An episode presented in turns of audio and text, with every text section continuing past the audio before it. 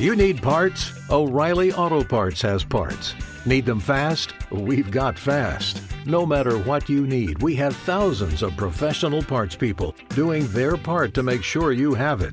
Product availability. Just one part that makes O'Reilly stand apart. The professional parts people. oh, oh, oh, O'Reilly Auto Parts. No necesitan médicos los sanos, sino los enfermos. No he venido a llamar a justos, sino a pecadores. Marcos 2, 17. Y esto es... ¡Activados!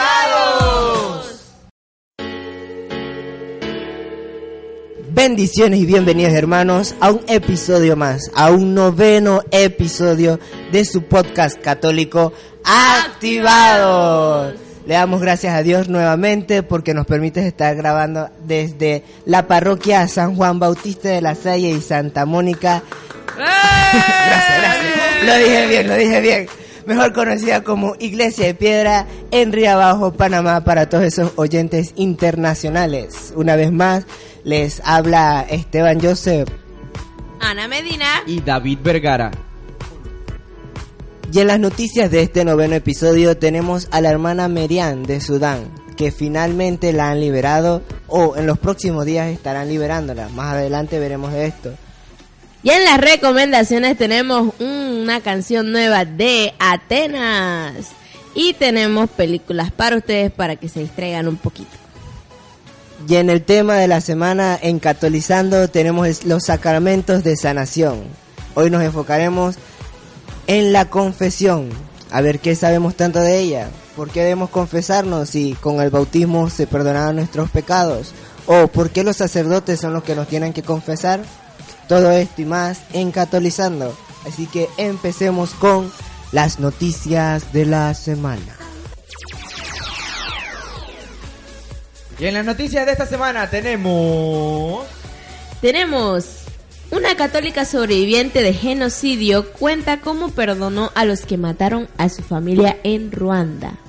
Y dice, Inmaculée Ilibagiza, sobreviviente del genocidio de Ruanda y autora del libro Sobrevivir para contarlo, conmovió a un amplio auditorio cuando contó cómo salvó su vida y propuso su testimonio de oración y perdón a quienes mataron a su familia. Cuando los líderes de la tribu Hutu se propusieron exterminar la raza Tutsi, sobrevivió durante 91 días con otras siete mujeres escondidas en un baño minúsculo. Era creyente, pero en esas circunstancias descubrió con fuerza la presencia y protección de Dios y aprendió a perdonar. Ya, esta mano es una ninja. A mí me hubiera pasado eso y, ay, señor, que me dé paciencia y amor, porque que me maten a mi familia. Se es Fuerte, fuerte, fuerte, fuerte. Hay que aprender este Hay testimonio aprender. de vida y, y aprender a perdonar sobre todo. exactly. Es una condición bastante difícil. Por eso que maten a tu familia. Estás solo Y y eso. ¿en- ¿Dónde Tu que estaban? mamá. ¿Dónde estaban? jugando. Estaban en, En un baño. Ah, en sí. un baño escondido. ¿Qué Ella y seis mujeres más, siete mujeres más. Bueno, oremos a Dios pues para que el corazón de esta muchacha no encuentre el rencor, sino amor en aquellos que hicieron ciertas cosas. Pues. Y bueno, alegría porque liberan a los dos sacerdotes y a la religiosa que fueron secuestrados en Camerún. Hace bastante tiempo, eso fue en abril, Sí, en abril. eh, secuestraron a dos sacerdotes y una monja. Sus nombres son Gianantonio Allegri y Gianpaolo Marta. Ya- Y la religiosa se llama Gilbert Brusier. Fueron liberados en este domingo y fueron llevados en avión hasta la capital del país, Yaoundé, ya que los tres están bien de salud. Según fuentes de la diócesis de Vicenza, a la que pertenecen los presbíteros italianos, Dos grupos de hombres armados a bordo de coches irrumpieron en las casas a las 2 de la mañana.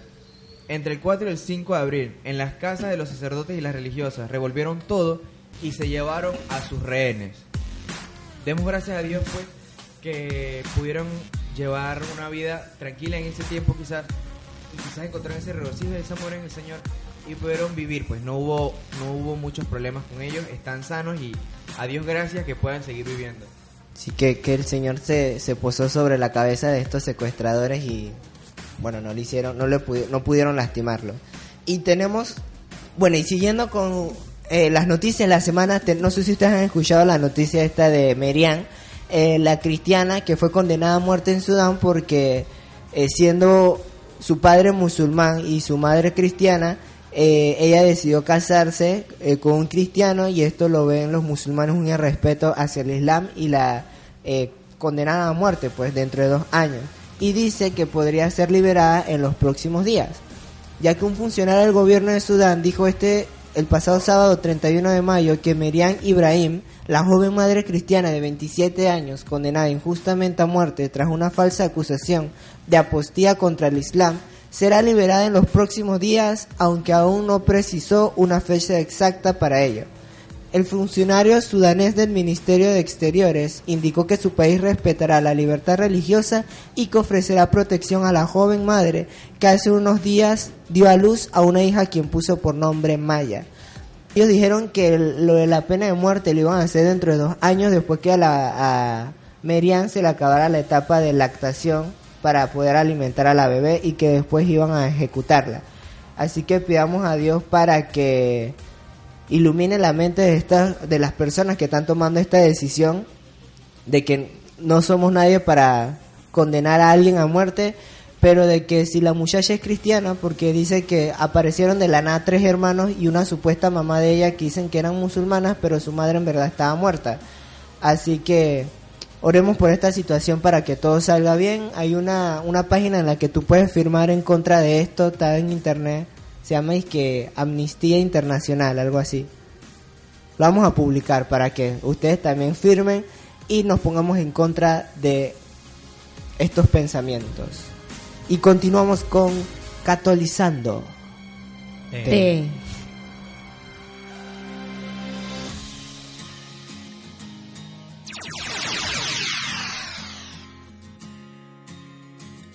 Y bienvenidos a este segmento de su tema, de esta parte más importante, catolizándote. Y como podrán escuchar en sus casas donde están, tenemos la casa llena el día de hoy. Tenemos muchos invitados especiales, entre ellos tenemos a la señorita Abril. Tenemos a la señorita Marigaby. Tenemos al señor Roberto Hidalgo. Y por último y no menos importante, al señor Cristiano GC.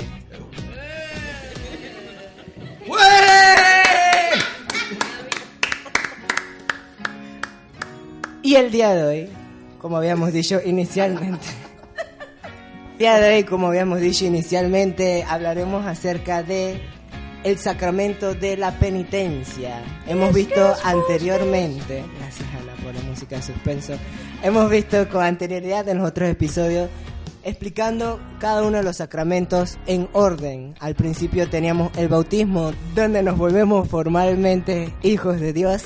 Luego eh, sigue lo que es la confirmación. Sí, donde damos ese siguiente paso a lo que es tomar un compromiso más serio para ser misioneros de Dios. Luego sigue la Eucaristía, donde el cuerpo y la sangre de Cristo se hace presente y se guarda en nuestros corazones.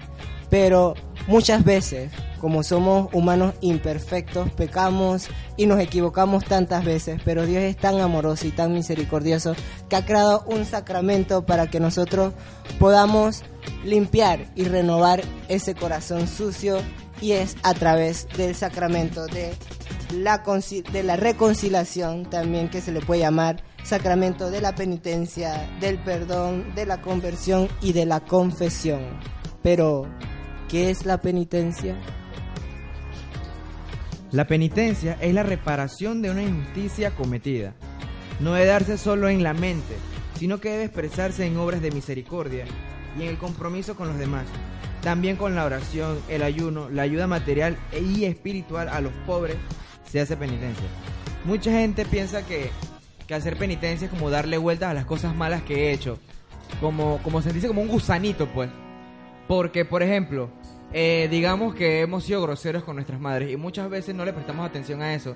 Pero cuando escuchamos la palabra, escuchamos una catequesis, escuchamos una prédica, nos ponemos a pensar, ay, qué mal hijo soy. Ay, soy una basura. Ay, mi mamá que ha hecho tanto por mí. Ay, hoy le voy a botar la basura sin que me diga. Voy friego. Cosas así, pues. Pero es que todo lo, como tú dices, lo hacen como al instante, al momento, porque dicen hoy, pero ¿qué pasa mañana? ¿Qué pasa después? ¿Qué pasa dentro de dos semanas? Cuando vuelvas a escuchar de nuevo que somos malos hijos, entonces volvemos y reflexionamos de esa forma. ¿Qué piensas, Abril?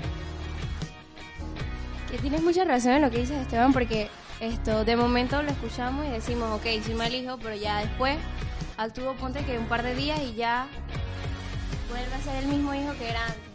Y la idea no es esa, la idea es arrepentirnos para hacer no un cambio, sino un mejorar, porque se dice que no existe, no hay cambio, sino uno mejora. Y bueno, pues eso va con el tiempo y ¿de qué vale arrepentirnos si vamos a seguir haciendo los mismos, los mismos actos de siempre? Así es, entonces algo más de tener penitencia o hacer penitencia no solamente una vez, sino hacerlos todos los días. Pero entonces una pregunta muy frecuente que salen es que dicen, por ejemplo, en el bautismo, sabemos que el bautismo nos borran lo que es el pecado original, que es el primer pecado que tenemos todos al nacer. Pero entonces muchas preguntas preguntan, muchas preguntas, muchas personas preguntan, si me bautizaron y supuestamente me borraron el pecado original, ¿por qué me tengo que confesar o por qué tengo que reconciliarme con Dios? Hay, cosas que, tenemos que saber distinguir. Por ejemplo, como menciona Esteban, el bautismo nos libera del pecado original. Pero somos pecadores. Y la confesión no es que sea un lavadero de culpas o sea algo para liberarnos en nuestras cuestiones que hacemos cada vez que estamos aburridos o volver a caer, pues. Tenemos que tener como fe y oración para poder avanzar en este camino de fe y evitar el pecado. El pecado siempre va a estar. Desde el querer comerte un dulce o un pollo frito. O querer asaltar un banco porque tienes necesidades monetarias. O no sé qué quieren opinar ustedes. Bueno, de acuerdo a qué piensa entonces, veamos lo que dice, lo que es el Yucat, que es el catecismo eh, para los jóvenes. El Yucat dice que si bien el bautismo nos arranca del poder del pecado y de la muerte y nos introduce en la nueva vida de los hijos de Dios, no nos libra de la debilidad humana y de la inclinación al pecado. Es por eso que necesitamos un lugar en el que podamos reconciliarnos continuamente de nuevo con Dios. Y ahí es donde entra la confesión. Es decir, que el bautismo nos arranca ese pecado original, sí. Pero a medida que vamos creciendo en ese camino de Dios, después que nos confirmamos, vamos a tener debilidades, porque somos imperfectos y vamos a caer una y otra y otra vez. Entonces Dios nos creó este sacramento para que podamos arrepentirnos de corazón, poder confesárselo a Él mismo, recibir su perdón y la idea es no volver a hacerlo. Porque es así como uno se da cuenta que es humano. Sinceramente, cuando uno sabe que está pecando, que, o por ejemplo, sabe que es su pecado, uno cuando va a la misa siente la diferencia de, oh, en realidad no puedo recibirlo a él porque yo sé que estoy mal. Y entonces tienes la oportunidad, mediante este sacramento, de liberarte de esa carga, de ese peso que sientes y llevas adentro. Y bueno, ¿qué debemos hacer antes de confesar? A ver, ¿qué me dice? Roberto, ¿qué te haces antes de confesar? Un examen de conciencia antes que todo. Eh, muchas veces nos pasa que estamos en la confesión y de repente estás ahí que bueno, ya sé lo que tengo que confesar. Por lo menos tienes un pecado que tú sabes que es el que te hace sentir súper mal, que es el que tú sientes que es el que siempre cae. Pero ¿qué pasa? Que como estás tan enfocado en ese pecado y enfocado en que bueno, tengo que confesar eso porque soy malo y, y ya, por mi culpa, por mi culpa, por mi gran culpa. Pero, ¿qué pasa cuando termina la confesión? Sales contento y feliz a la calle porque Cristo te ha renovado fuerza y te ha perdonado, pero te das cuenta que te das cuenta que se te olvidaron unos, unos pecados y Rayos. tú dices, ¿y ahora qué voy a hacer? Y bueno, por eso es necesario, antes de una confesión, el examen de conciencia. Bueno, es muy cierto lo que dice Roberto. Por lo menos yo tuve una experiencia una vez con un sacerdote que cuando me confesé, tengo que admitirlo, siento que no hice un buen examen de conciencia, lo hice como, como bien, viene en panguita y la cosa, pero bueno. La cosa es que, que cuando terminé la confesión, le digo al padre que padre, ¿qué pasó hija? Es que, rayos, se me olvidaron unos pecados. Y como el padre estaba apurado, creo, eh, me dices que, pero no te preocupes, que no sé qué, que eso igual es, eso igual, si se te olvidaron de verdad y no es cosa tuya de que no me los, que, no me los quisiste decir, se te, se te son perdonados, pero si tú los tenías en mente mientras tú te estabas confesando, ahí sí hay un problema. Pero entonces, como a mí en verdad sí se me habían olvidado, se fueron perdonados, pues, según el padre, como me dijo, pues. Pero bueno, aquí en el Yucat dice, dice exactamente qué es lo que tenemos que hacer eh, cuando nos vamos a confesar. Dice, Pertenecen a toda confesión el examen de conciencia, la contrición y arrepentimiento, el propósito de enmienda, la confesión y la penitencia. El examen de conciencia debe ser a fondo, pero nunca puede ser exhaustivo. Sin verdadero arrepentimiento, basado en una confesión de labios, nadie puede ser absuelto de sus pecados. Igualmente es imprescindible el propósito de no cometer ese pecado nunca más en el futuro. El pecador debe necesariamente declarar el pecado ante el confesor, es decir, hacer una confesión del mismo. Finalmente pertenece a una confesión de la reparación o penitencia que impone el confesor al pecador para reparar el daño cometido. Así que, hermanos, tenemos que hacer nuestro examen de conciencia, si no se van a topar con un padre que yo conozco que te va a mandar para atrás por no hacer tu examen de conciencia. Y ahora, pero entonces, ¿qué pecados hay que confesar? Jesse, ¿qué tú crees? ¿Qué pecados son los que hay que confesar? Bueno, yo presiento que los pecados que hay que confesar son los, o sea, los más íntimos, los, los que uno no se atreve a decirle a la gente. Porque muchos pecados que nosotros hacemos, estamos que chuzo, esto está mal, eh, no hice lo correcto, eh, ahora qué hago, se lo digo al Padre. Y siempre tenemos ese miedo de que cuando nos confesamos, o sea, ¿qué, qué dirá el Padre o qué pensará el Padre de nosotros? Y bueno, hay que soltarse un poquito más, eh, ser sincero, porque Dios mandó a los sacerdotes para que a través de ellos Jesús nos perdone. Y así como dice eh, eso es, bueno, Jesús a través de cuando ascendió a los cielos, mandó a su Espíritu Santo y a través del Espíritu Santo es que manda a los sacerdotes hoy en día para que pueda perdonar en nombre de Él.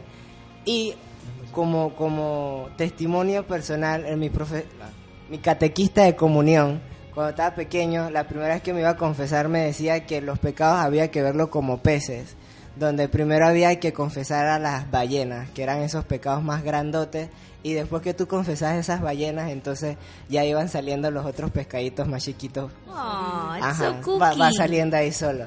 Entonces, ¿qué dice el Yucat? Dice que los pecados graves que se recuerdan tras un examen de conciencia minucioso y que aún no se hayan confesado, solo pueden ser perdonados en circunstancias normales en la confesión sacramental individual. Así mismo como, eh, por ejemplo, antes decía Roberto que a veces se te olvidan los, los pecados. Eh, bueno, un padre una vez me explicó que si se te olvidaron, porque se te olvidaron, no pasa nada, pues la próxima vez que te vayas a confesar, tratas de recordarlos y los confiesas, pero si tú decides olvidarlos a propósito, ya entonces estamos hablando de otra cosa. Pero entonces, la pregunta importante es, ¿quién instituyó la penitencia? Jesús mismo instituyó el sacramento de la penitencia el día de Pascua que se les apareció a los apóstoles y les dijo, recibid el Espíritu Santo, a quienes perdonen los pecados les quedarán perdonados, a quienes se los retengan les quedarán retenidos. Palabra del Señor. Gloria a ti, Señor Jesús. Entonces queda bastante claro que quién lo instituyó y algo importante, le dijo a sus apóstoles que podían perdonar los pecados. Ojo, a través del Espíritu Santo que el Señor ha enviado al hombre y en especial los sacerdotes que tienen una peculiar tarea en la iglesia y que técnicamente son como las hormigas obreras de una gran colonia. Ok. ¿Y quién puede perdonar los pecados? Una, una pregunta que nos hacemos muy frecuentes. Y en verdad es solo Dios quien puede perdonar los pecados. Tus pecados te son perdonados. Y esto lo podemos encontrar en el Evangelio de Marcos 2.5. Eh, solo lo puedo, solo lo pudo decir Jesús porque Él es el Hijo de Dios.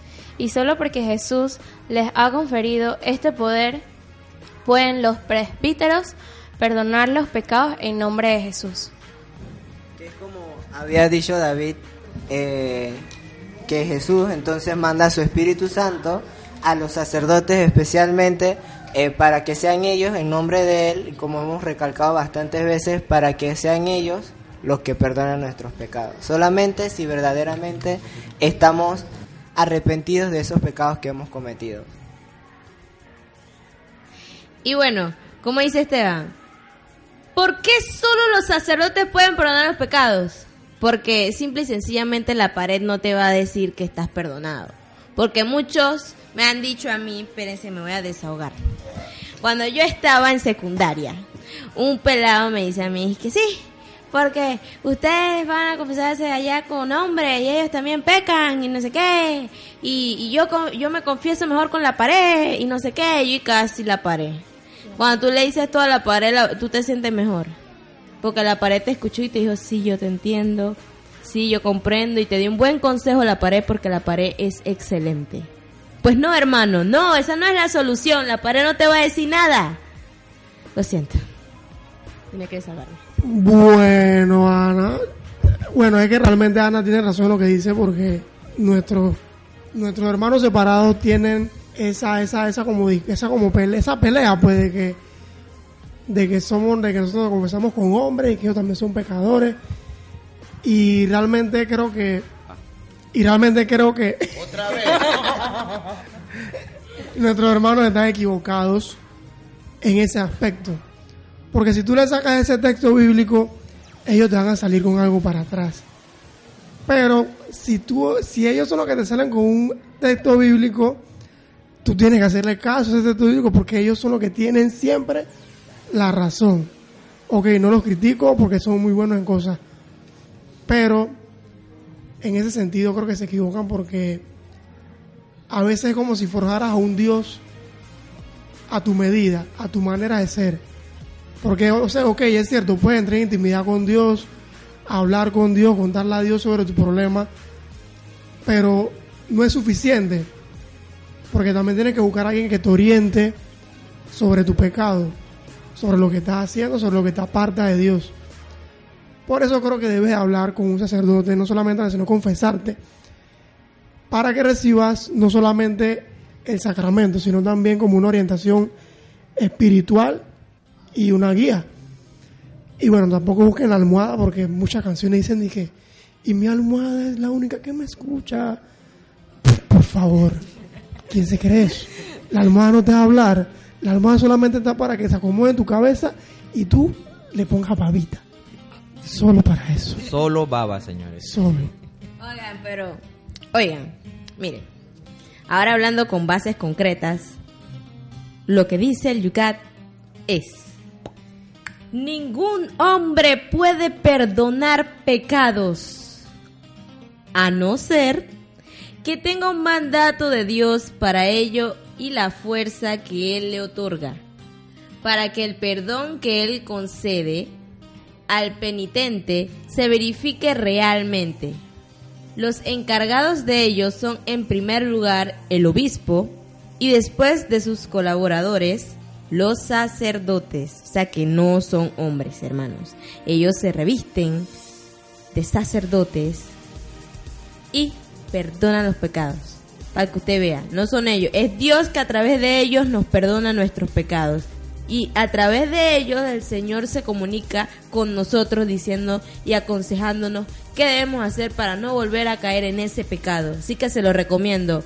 Que un sacerdote aconseja mucho mejor que una pared, que una zapatilla, que un televisor, que todo lo que usted crea que con lo La que usted se puede confesar.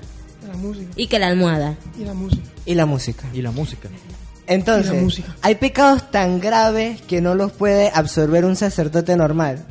Dice el Yucat que hay pecados en los cuales el hombre se aparta totalmente de Dios y dada la gravedad especial del acto, atrae sobre sí lo que es la pena de excomunión. ¿Qué es, qué es, qué es, En caso de pecados sancionados con excomunión, solo puede conceder la absolución el obispo o un sacerdote que tenga este oficio específico e incluso en algunos casos solo el papa.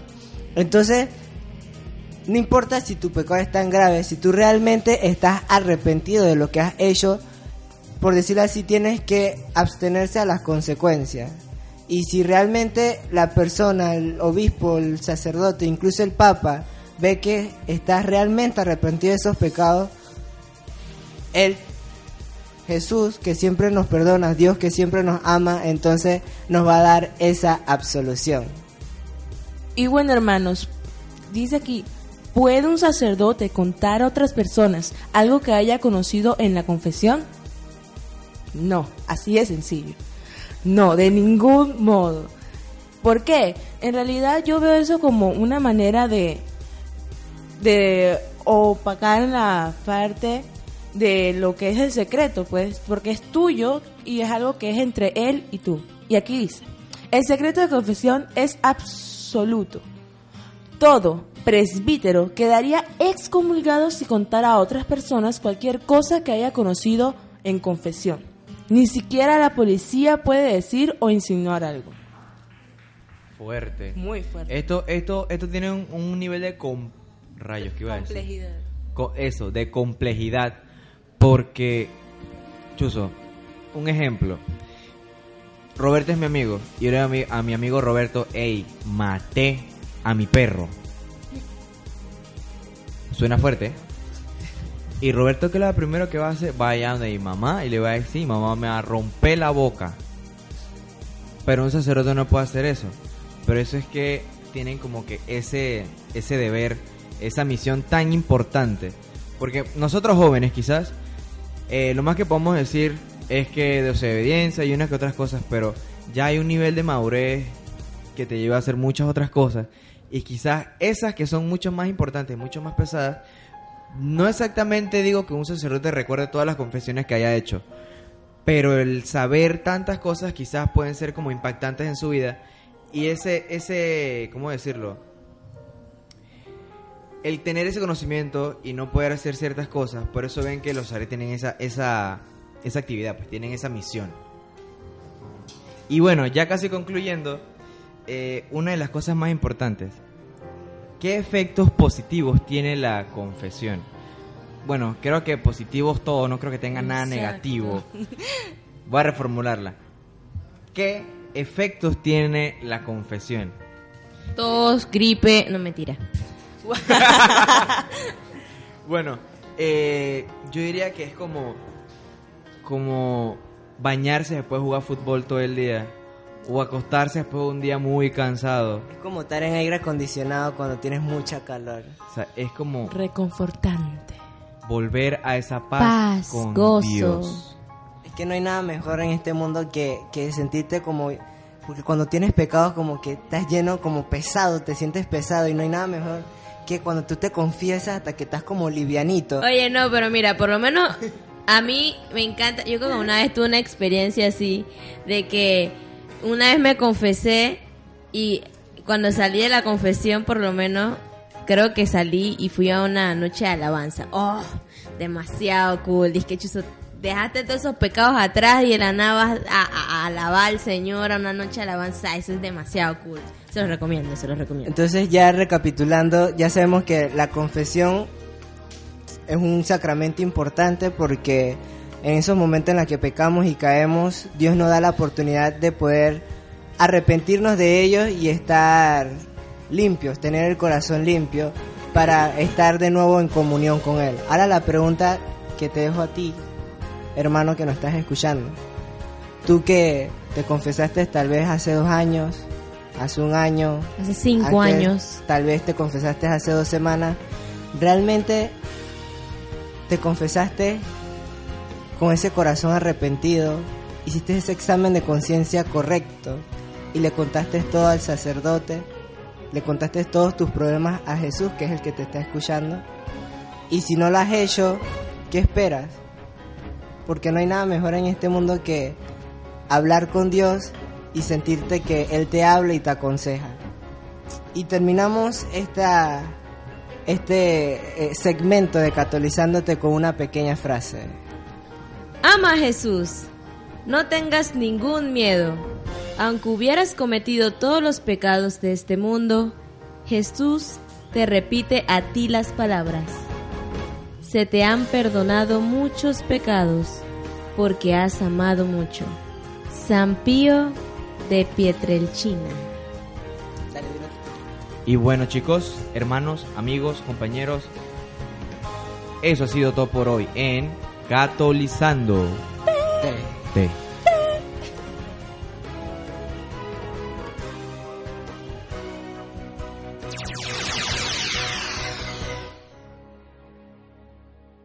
Excomunión, del latín ex, que significa fuera, y comunicatio, que significa participación, comunidad.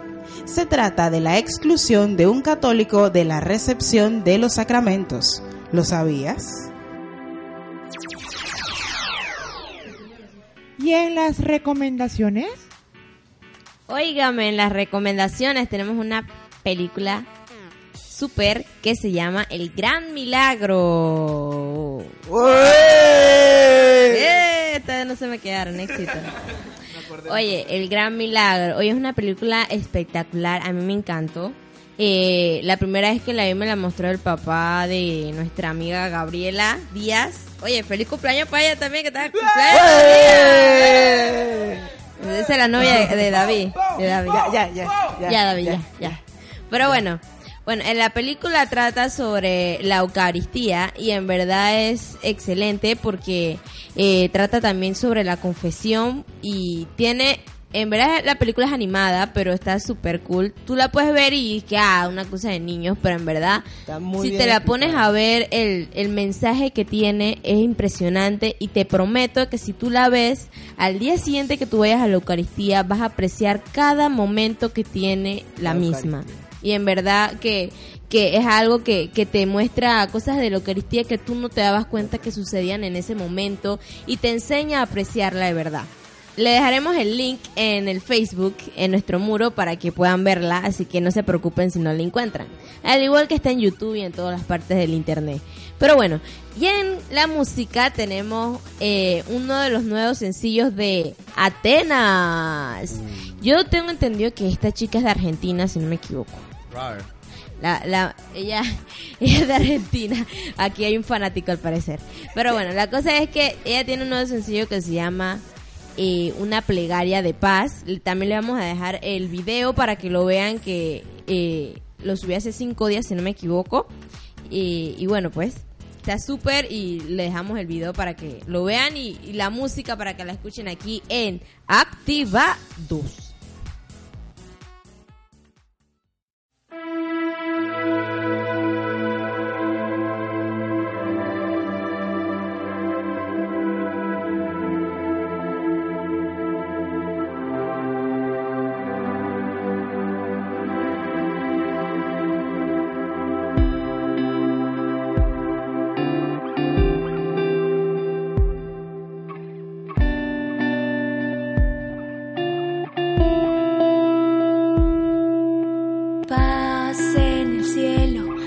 já passou.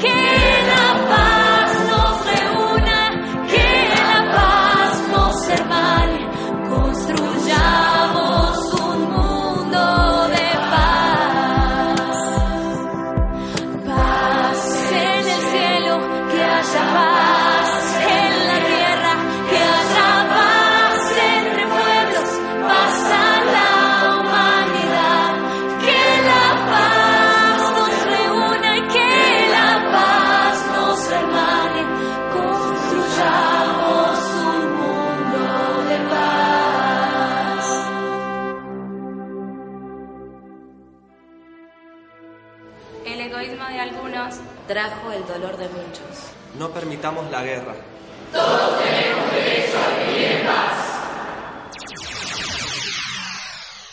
Y bueno, hermanos, se acabó. Se fue la luz de todo el barrio. Pero vendrá otro episodio. Así que no, no. Oigan, hermanos, el, la, la otra- el, el próximo episodio es nuestro décimo episodio. Le damos gracias a Dios porque llegamos a tener un décimo episodio y esperamos que tengamos un vigésimo y un centésimo. O sea, que tengamos 100 episodios. Opa, y el día que hagamos eh, 100 episodios ya para la party. Vamos a traer un cave aquí. Varias gente. Así que nu- nuestro próximo episodio va a ser algo especial en esa fiesta de celebración de que tenemos 10 episodios. Opa. Así que saludos. Saludos, saludos, saludos. Saludos. Un saludo para la gente de la 24. Saludos para todos los hermanos agustinos recoletos que nos escuchan alrededor del mundo. Oigan, un saludo para nuestra hermana Alba. Albita, feliz cumpleaños. ¡Happy birthday, hermana! ¿Ah? Hermana. Ah. Hermana en comunidad. Saluda, hermana Alba. Un saludo para los- todos los movimientos de la parroquia. Oye, un saludo para mis hermanos. Yo los extraño, mis seminaristas de Guatemala. Oye, un saludo para Sammy, un saludo para Walter, un saludo para Otto, un saludo para... Oye, para Eurish, que tuve cumpleaños.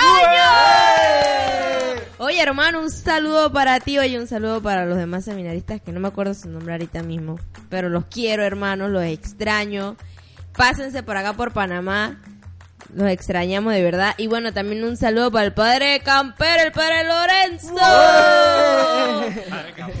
Oye, un saludo para el padre Samurai, el padre eh, Rafael Rafael Olmos. Olmos hasta Chiriquí. Eh, también un saludo para todas las personas que nos escuchan ahorita mismo. Y un saludo para, para, para, para. Oye, para Gaby, para Gina que estuvieran de cumpleaños. Esa es la novia de David, Gaby, si no lo sabían. de- Pero bueno, oye, pero antes que se me olvide, un saludo para ti. Sí, tú que me estás oyendo, que no sabes a quién voy a mandarle el saludo. Sí, es a ti. Tú que siempre nos escuchas, te mando un saludo. Y quiero saber tu nombre, hermano. Escríbelo en los comentarios. Yo quiero decir tu nombre así. Mi amigo especial que siempre le mando saludos. Nunca me sé el nombre y le mando saludos. Así que, hermano, envíanos su, su nombre para poder enviarle su saludo. Así usted sabe, ¿no? Bien personal la cosa.